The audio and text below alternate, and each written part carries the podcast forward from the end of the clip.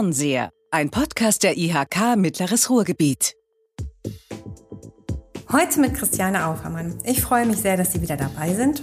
Heute reden wir über Veränderung.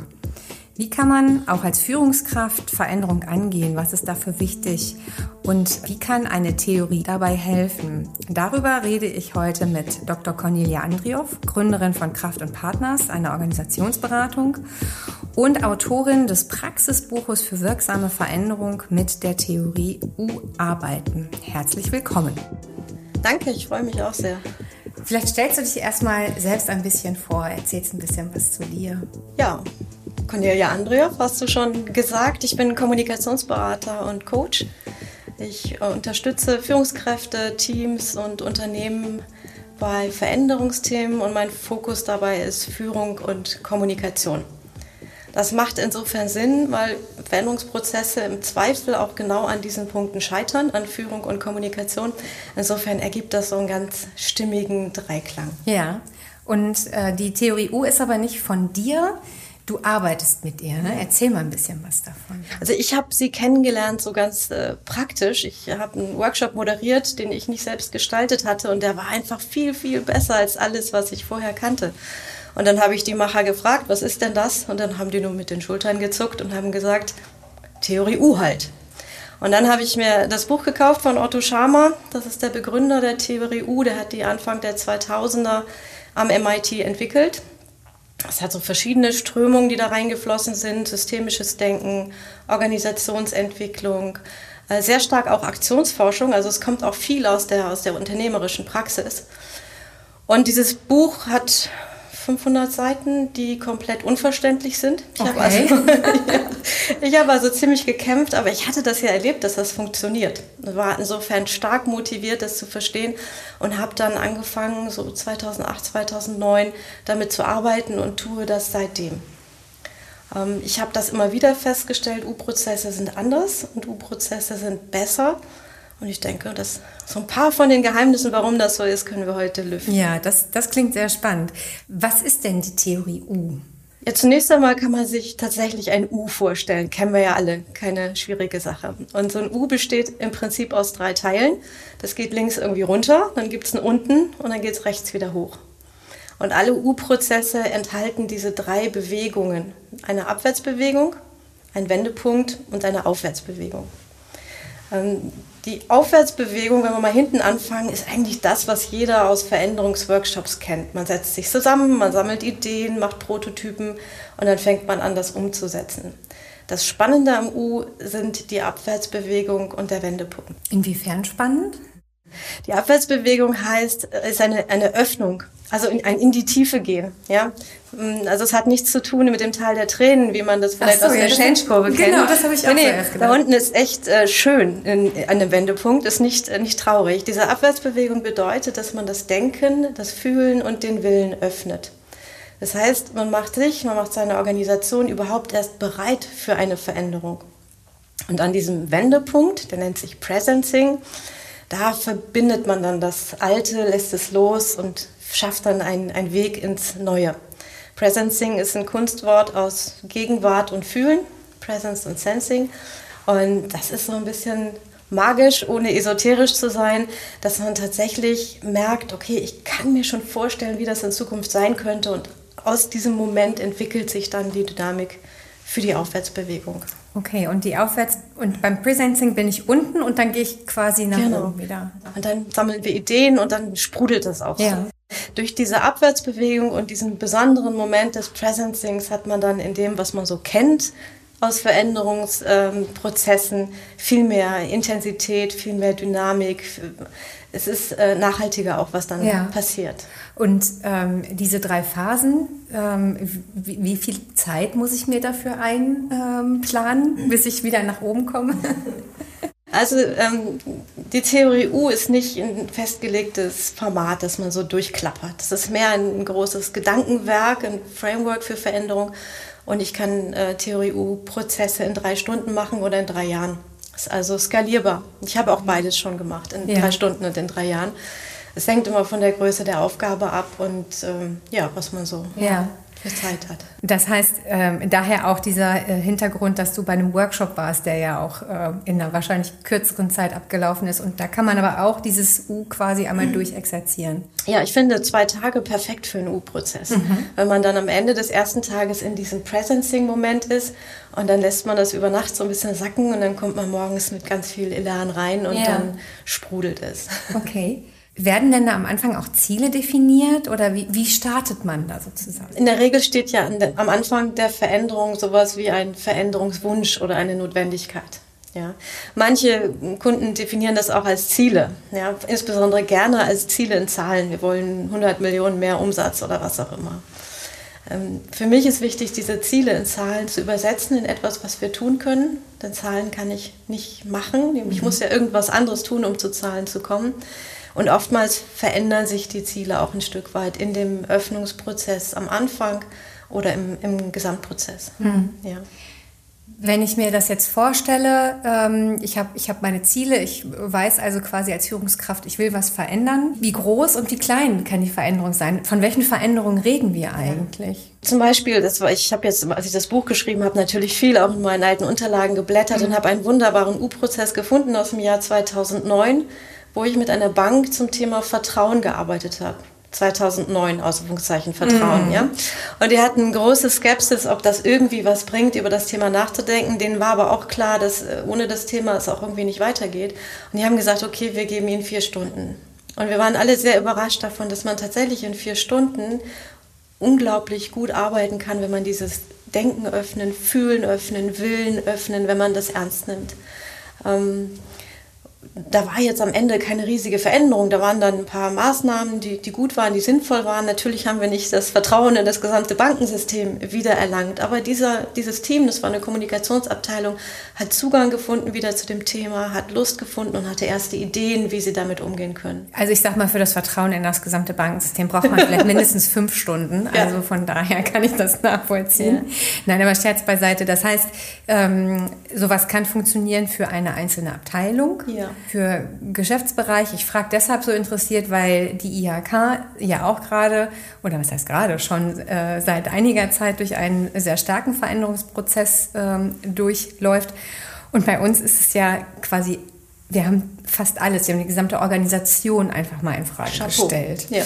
Ähm, und äh, wir machen vielleicht den U-Prozess auch in anderer Weise durch. Und deswegen frage ich halt auch ganz klar, äh, wo ist es so? Also bei uns kann man auch einen Teil der Tränen erkennen. Das heißt also auch irgendwo Dinge, ähm, Gibt es vielleicht so immer wiederkehrende Us, ja. die man durchlaufen ja. muss? Genau. Also dieser Drei-Stunden-Prozess, das ist so ein Mini-Prozess. Ne? Dann gibt es so zwei Tage oder so, wenn ein Team sagt, wir brauchen, weiß ich nicht, eine neue Neuausrichtung oder wollen ein Thema neu verstehen. Und dann gibt es auch große Prozesse über mehrere Jahre. Ähm, ich erzähle immer gerne von einer Gabelstaplerfirma, mit der ich ausgesprochen gerne zusammengearbeitet habe, weil ich Maschinen so mag. Und da ging es zum Beispiel um das Thema Zusammenarbeit, also wie man Silos überwinden kann. Ne? Vorher war da so jeder für sich und dann hat der, haben die Entwickler irgendwas entwickelt und dann haben sie es über den Zaun geworfen und dann wird es gebaut und irgendwann landet es beim Marketing und so. Und da macht man natürlich nicht die ganze Veränderung auf einmal, sondern man fängt mit Einzelnen an. Man hat so eine Vorstellung von so einem Gesamt-U und dann gibt es viele kleine U's, zum Beispiel ein Workshop zwischen Marketing und Entwicklung, wo man diese dieses Denken öffnen, Fühlen öffnen, Willen öffnen, mhm. diesen ne, starken Impuls setzt, sodass die sich hinterher anschauen und sagen, okay, das machen wir in Zukunft gemeinsam. Und so ein Prozess ist dann sozusagen auch in vielen ähm, Workshops über mehrere Wochen tatsächlich auch anzulegen. Ja, das kann, kann ganz unterschiedlich ja. sein. Ja, also ich habe viel so Themen, die eher im unternehmenskulturellen Bereich sind, neuer Führungsstil. Ja, dann wird da manchmal in dem Fall bei dem letzten Unternehmen war das dann die Zentrale in den USA, die hat gesagt, überall auf der Welt haben wir jetzt den Führungsstil und der heißt Encouraging. Und dann kommt das in so eine deutsche Unternehmung und ähm, das kann man ja nicht einfach einführen. Ne? Und dann ist das eine Mischung aus Einzelcoachings, wo jeder selbst seinen Weg zu diesem Führungsstil findet und gemeinsam Workshops, wo man erarbeitet, was müssen wir vielleicht auch strukturell ändern und wo ne? so mischt sich das dann.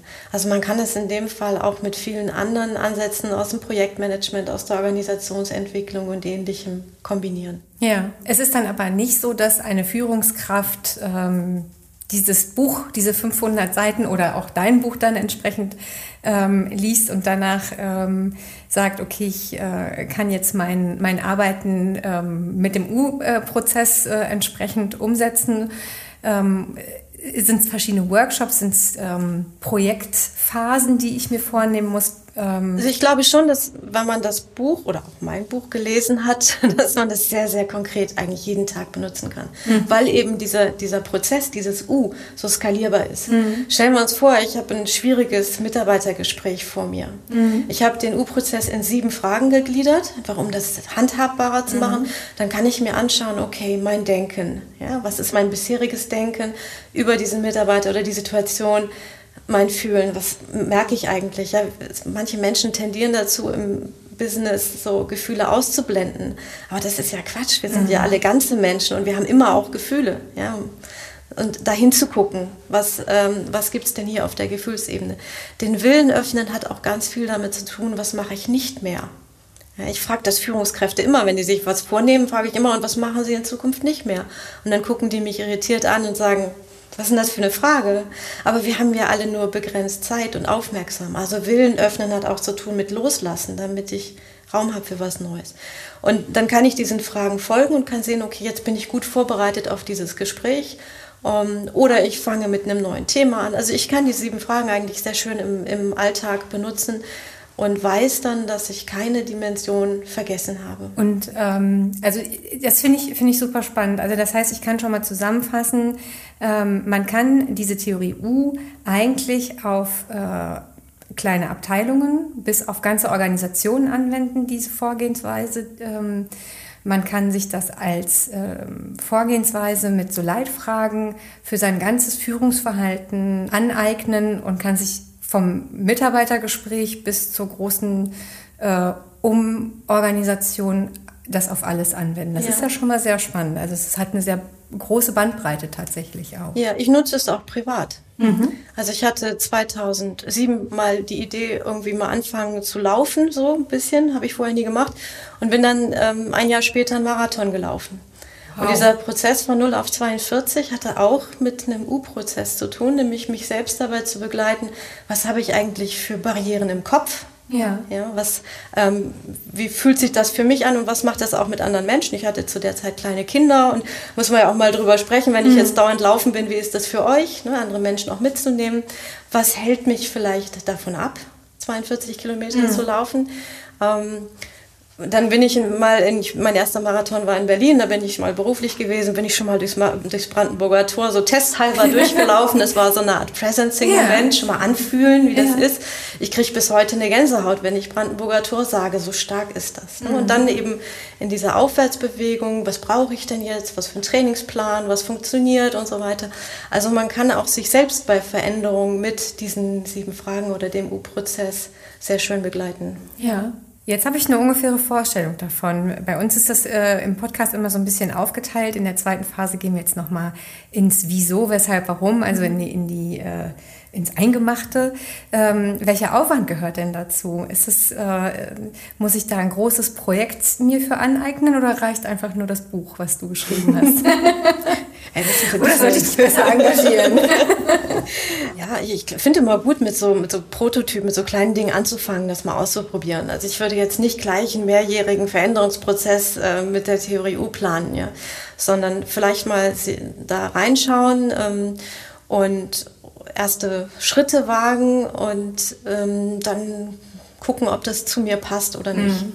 Ähm, der Otto Schama selbst hat einen sehr stark anthroposophischen Hintergrund. Der hat in Wittenherdecke ähm, gelernt und gelehrt, bevor er ans MIT Ach, gegangen ist. Da sieh mal eine an. Hier, Nachbarschaft hier. und das merkt man seiner Sprache oft an. Mhm. Die ist ganz schön komplex. Ja. Und insofern, wer da keinen Sinn dafür hat, der findet das vielleicht äh, ein bisschen, weiß ich nicht, seltsam oder esoterisch. Mhm. Ähm, die Theorie U gehört zu der großen Gruppe der Methoden der Mindfulness, der Achtsamkeit. Mhm. Ähm, also so ein bisschen eine Offenheit für diese Themen sollte man schon mitbringen. Äh, man muss aber keine Bäume umarmen oder so. Das ist nicht zwingend schadet sicherlich nicht, ist nicht zwingend erforderlich. Also ja. man kann ganz verschiedene Einstiege finden. Meiner ist sicherlich sehr viel praxisnäher, businessorientiert, aber ich habe so, so richtig so Blaupausen. Da steht dann wie so ein Workshop oder so ein Coaching gestalten können. Da sind ganz viele Methoden vorgestellt, ja. die Sie zu jedem einzelnen Schritt machen können. Das ist so die, ich würde sagen, vielleicht ein bisschen oberflächlich, aber eben sehr praxisnahe Art einzusteigen. Wenn Sie mehr einen Sinn für diese anderen Themen haben, dann äh, würde ich direkt zu, zu Otto Scharmer gehen und äh, da lernen. Das macht auch viel Freude. Ja, ich, ich stelle mir das ja auch so vor, du hast gerade schon äh, vom Bankensektor gesprochen oder vom Maschinenbau. Da sind ja auch nicht unbedingt Menschen, die, ich sag mal so, denen man unbedingt zutraut, sofort jedes Mal einen Baum ja. zu umarmen. Das heißt, man, also so einen strukturellen, kleine strukturelle Herangehensweise ähm, ist wahrscheinlich ganz gut. Wie wichtig ist die Einstellung, die man braucht für eine Veränderung? Also ich meine, grundsätzlich, wir leben jetzt gerade in der Pandemie, da werden wir ja sehr stark verändert, als dass wir mehr als dass wir äh, verändern wollen. Ähm, wie wichtig ist ein, ja, die Kopfeinstellung äh, dabei sozusagen? So eine Veränderung ohne Veränderung in der, in der Haltung, in, im Mindset wird scheitern. Ja, Sie können agile Methoden einführen. Ohne agiles Mindset wird es ein fürchterliches Bürokratiemonster. Ja? Heißt dann zwar OKR, ist aber gruselig. Ja? ja. Also, oder Sie können ein neues Organigramm machen. Wenn Sie die Menschen nicht mitgenommen haben, dann bauen die drum herum und Sie gucken sich um und sagen, es hat sich ja gar nichts verändert. Mhm. 80 Prozent der Veränderungsprozesse scheitern. Und ähm, ich wage die These, dass es meistens daran liegt, dass Menschen eben nicht mitgekommen sind. Ähm, die Theorie U möchte den inneren Ort, aus dem heraus man handelt, verändern. Ja, also nicht, nicht, das, nicht das Verhalten, sondern den ja. inneren Ort, die, das Mindset. Und das macht sie, glaube ich, auch so stark. Aber inwiefern habe ich denn Einfluss auf das Mindset der anderen? Also ich als Führungskraft habe vielleicht den Veränderungswillen und, und möchte was verändern. Aber ich habe dann auch vielleicht eine Mannschaft dabei, die sich sehr wohl fühlt mhm. und die auch Angst hat, ähm, loszulassen vom Bewerten. Da funktioniert ja auch nicht alles immer von Anfang an. Nee, muss ja auch nicht. es gibt drei klassische Widerstände gegen Change. Mhm. Ja, das erste ist die Wertung. Das haben wir alle, das haben wir immer schon so gemacht, das hat schon immer funktioniert, das ist gut so, Erfahrungswissen und so weiter. Wertungen. Und da, wo sehr starke Wertungen sind, wird sich nichts verändern.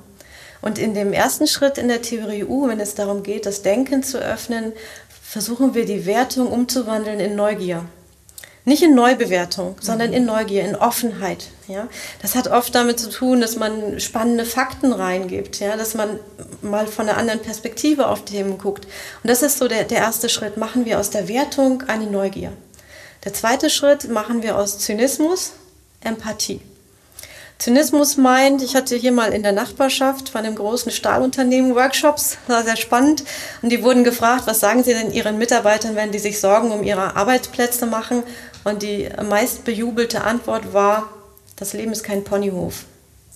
Das ist Zynismus. Mhm. Ja, das ist, ich schiebe die Gefühle anderer weg und gleichzeitig auch meine eigenen, um mich zu schützen. Und das versuchen wir im zweiten Schritt im Fühlen, Öffnen umzuwandeln in Empathie, in die Bereitschaft, eigene Gefühle zu sehen und die Gefühle anderer wahrzunehmen. Und der dritte Schritt, Willen öffnen, da geht es darum, von der Angst zum Mut zu kommen. Denn Angst blockiert Veränderung, die hat oft gute Gründe.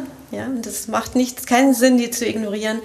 Aber da zu einer mutigen, offenen Haltung zu kommen, dann sind wir auf dem richtigen Weg zu neuem Mindset, neugierig, empathisch und mutig. Ähm, wenn ich jetzt wieder zu dem Prozess zurückspringe, Gibt es einen Prozessschritt, wo ich diese drei Widerstände äh, angehe oder ist das was, was ich auf der Metaebene permanent machen muss? Nee, sehr konkret in dieser Abwärtsbewegung. Mhm. Schritt eins ist immer von der Wertung zur Neugier, Schritt zwei von dem Zynismus der Empathie ja. und Schritt drei von der Angst zum Mut.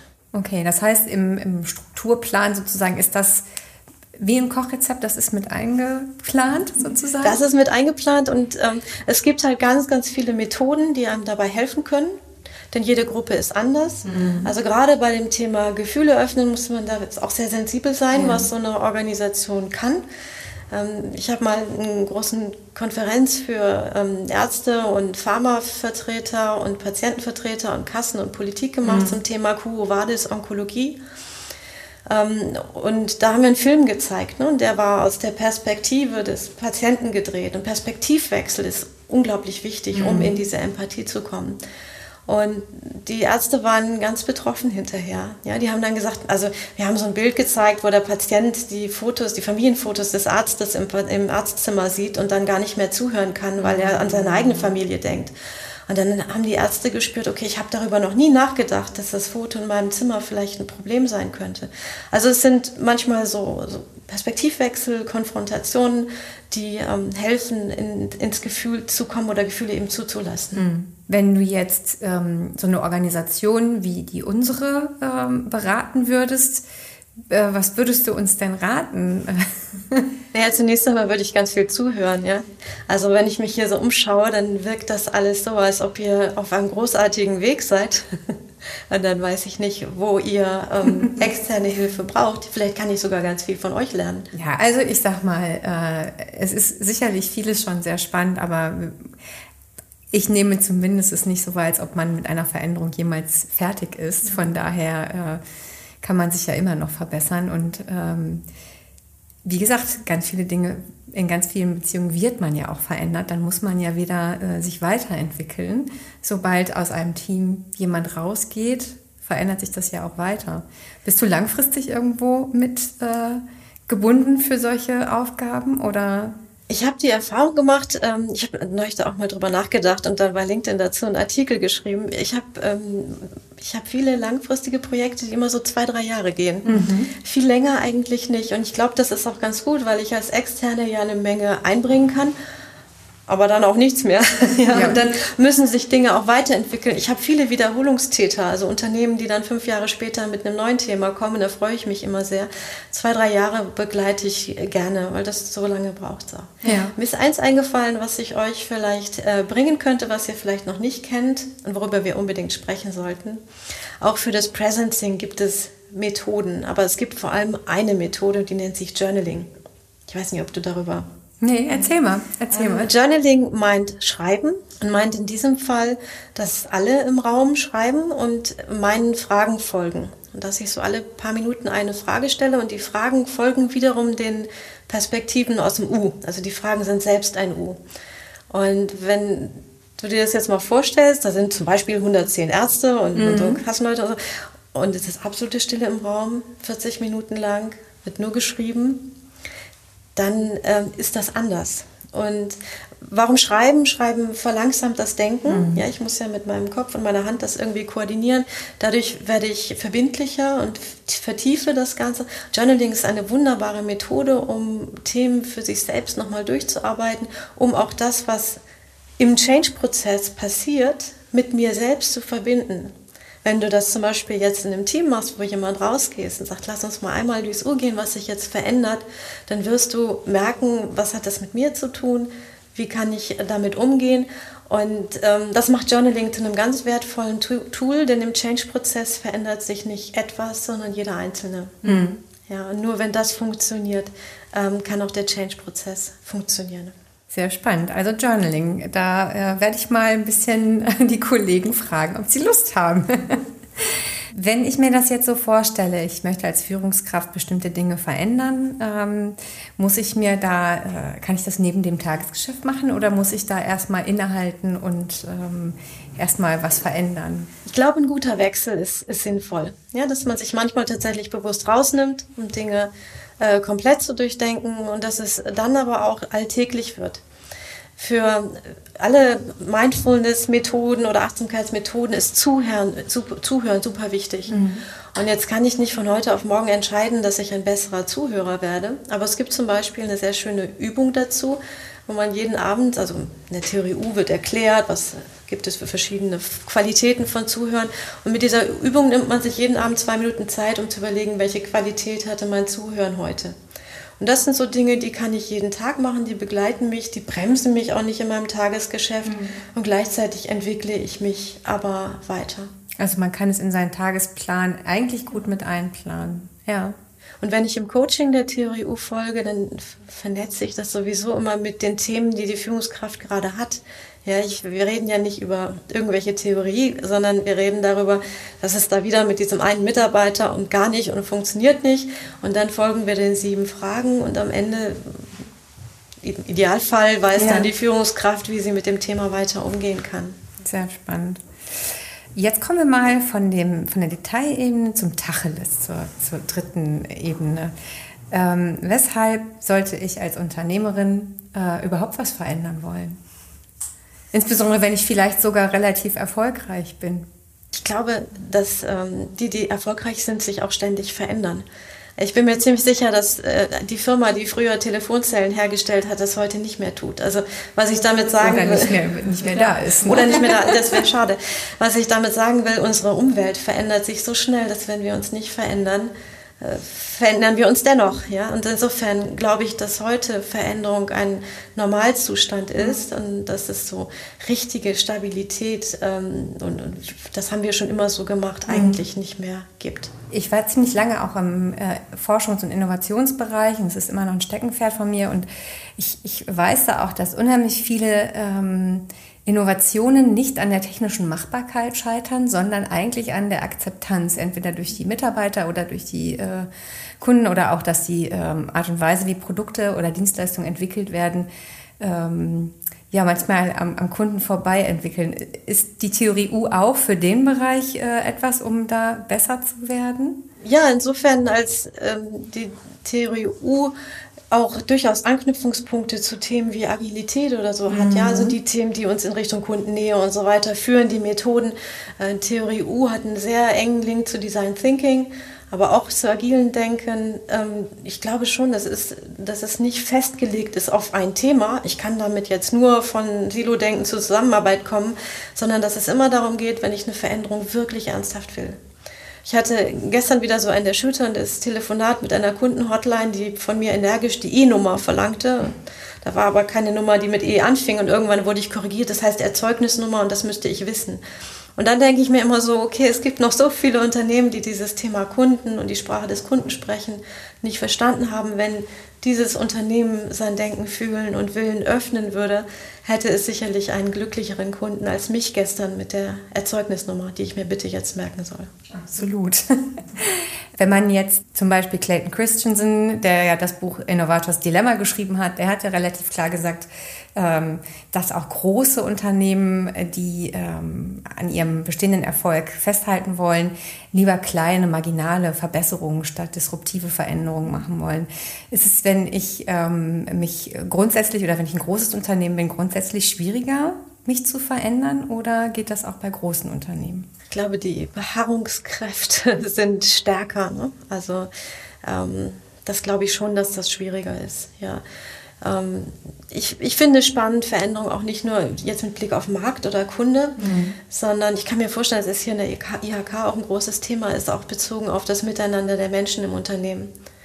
Ja, ich äh, habe einen Freund, der ist Handwerker, mit dem streite ich mich manchmal darüber, warum die jungen Leute studieren und nicht ins Handwerk gehen.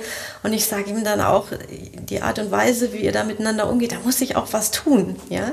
Ähm, also auch das sind ja Veränderungen, die man angehen kann, wenn man merkt, man findet nicht mehr die richtigen Mitarbeiter spreche ich denn die richtige Sprache? Biete ich denen das Richtige an? Ich sage ihm immer, wenn du den jungen Leuten anbieten würdest, die könnten ein halbes Jahr Schnupperlehre machen und dann noch ein halbes Jahr ins Ausland gehen zu deinem Partnerunternehmen, die rennen dir die Bude ein, die Abiturienten. Ja? Aber solange du festhältst an, an den klassischen Strukturen, wird das nicht passieren. Also Veränderung auch, wie reden wir miteinander, wie gehen wir miteinander um. Ich finde das sehr, sehr wichtig, auf dieser Personalebene ähm, Veränderungen anzustoßen. Ja, das ist ja auch dann insbesondere ein totaler Mehrwert für Unternehmen, die äh, in einer Zeit des Fachkräftemangels äh, sehr stark nach dem passenden Personal suchen müssen, oder? Ja, und da hilft kein Jammern. Ne? Da muss ja. man irgendwann mal sich an die eigene Nase fassen. Und ich denke, so ein mittelständischer oder Handwerksbetrieb hat da ja noch viel mehr Möglichkeiten als ein großer Konzern. Ich kann mir schon, weil das war ja deine mhm, Frage, genau. ich kann mir schon vorstellen, dass das sehr, sehr schwierig ist, in großen Konzernen wirklich nachhaltig, tiefgreifende Veränderungen ähm, durchzuführen, ist auch nicht so mein Bereich. Ich hatte ja. immer das Gefühl, ob ich jetzt hier bei dem Stahlunternehmen Menschen begeister und überzeuge oder der berühmte Sack Reisumfeld, das äh, wird nicht viel ändern. Ich, deswegen arbeite ich sehr viel im, im Mittelstand und mit äh, Unternehmen, wo man das Gefühl hat, die, die reagieren dann auch und können, können sich verändern und haben da auch Spaß dran. Okay, das heißt eigentlich, der Mittelstand äh, hat da vielleicht sogar noch eine Chance, sich besser aufzustellen. Äh, spricht ja dann auch wieder für das Innovators mhm. Dilemma letzten Endes. Ja. Ähm, ähm, und wenn man bedenkt, dass ähm, ja auch durchaus hier im mittleren Ruhrgebiet, aber genauso in Deutschland die Mittelstandsquote äh, sehr hoch ist, ähm, müsste man da ja noch viel stärker das Potenzial heben können ja. letzten Endes. Und ich sehe da tolle Beispiele. Ich sehe wirklich äh, großartige Unternehmer. Ähm, du hattest äh, ja auch das Thema Nachfolge, mhm. hatten wir ja schon mal so ein bisschen ja. drüber nachgedacht, ob das auch spannend sein könnte. Also auch ein Thema Nachfolge, also Manager, mhm. Unternehmer, die was übernehmen und sagen, okay, das hat alles immer gut funktioniert, wir waren erfolgreich, aber ich glaube nicht, dass wir das mit diesen gleichen Strukturen in die Zukunft tragen können. Insofern lass uns das neu und anders denken und das ist ganz, ganz dankbar, dann da zu unterstützen. Und ähm, ich, wie gesagt, ich sehe da ganz großartige Beispiele, ganz großartige Unternehmer, die damit mhm. Unternehmen ja auch zukunftsfähig machen. Also äh, Nachfolge ist definitiv äh, ein, ein ganz wichtiger äh, Bereich hier. Ähm, ich glaube, der Anteil der Unternehmen, die jetzt kurz vor einer Nachfolge stehen in den nächsten Jahren, ist sehr hoch. Es ist ja auch dann eigentlich der richtige Zeitpunkt, um bei so einem, an so einer Phase äh, nochmal zu schauen, wie kann ich dann auch die Art und Weise verändern, wie ich was mache. Und was ich in der Theorie U mag, ist, dass sie so positiv, wertschätzend, achtsam ist. Denn was man ja in so einer Veränderung in der Regel tut, ist auch Dinge abzuschneiden. Ja. Und wenn ich das wertschätzend tue, wenn ich sage, das war gut und erfolgreich bis heute und trotzdem machen wir es anders, ist es ja was ganz anderes, als wenn ich sage, hey, war alles nix, ne? geht gar nicht. Also das, das mag ich an der Theorie U. Wir schätzen das Erfahrungswissen und sagen nicht, das war früher falsch, sondern sagen, das war gut und richtig und daraus entwickeln wir jetzt etwas Neues. Ähm, es gibt ein sehr schönes Bild von Otto Schama, der sagt, in, in klassischen Veränderungsprozessen stellen wir uns vor ein Bild und dann sehen wir, was da so drauf ist und dann malen wir da drin rum und dann haben wir eine Veränderung. In guten Veränderungsprozessen schauen wir uns an, wie ist das Bild entstanden. Und in U-Prozessen reisen wir an den Ort, an dem der Künstler vor der leeren Leinwand stand. Ja, und fühlen uns da hinein und können dann die ganze Entwicklung quasi des Unternehmens nochmal erleben und können von da aus neu denken. Und das ich mag das Bild, weil ich äh, finde, dass es sehr wertschätzend ist und trotzdem eben die Leinwand einmal weiß macht, also wirklich Neues möglich macht. Also beides wertschätzen. Ja, ist ja auch für Familienunternehmen mit Sicherheit ein ganz spannender Ansatz, weil man nicht das Vergangene komplett weglegen muss, sondern man kann sich mit seiner Tradition auseinandersetzen, aber gleichzeitig auch den Weg für, für was Neues finden. Ja. Spannend. Äh, ich könnte noch ewig weiterreden, aber ich glaube, wir sind zeitlich schon wieder ganz schön weit durch. Deswegen ähm, bedanke ich mich ganz herzlich für dieses super spannende Gespräch. Ich ähm, äh, ja, bin gespannt, ich werde mal äh, das Journaling hier ähm, an, äh, äh, anpreisen und mal gucken, welche Kollegen da mal mitmachen. Ansonsten, ähm, liebe Zuhörerinnen, liebe Zuhörer, danke ich Ihnen, dass Sie wieder dabei waren. Ich ähm, würde mich freuen, wenn es Ihnen gefallen hat, wenn Sie uns liken, wenn Sie uns teilen, wenn Sie äh, anderen davon erzählen. Wenn es Ihnen nicht gefallen hat, schreiben Sie uns. Ähm, lassen Sie uns auf jeden Fall in Kontakt bleiben.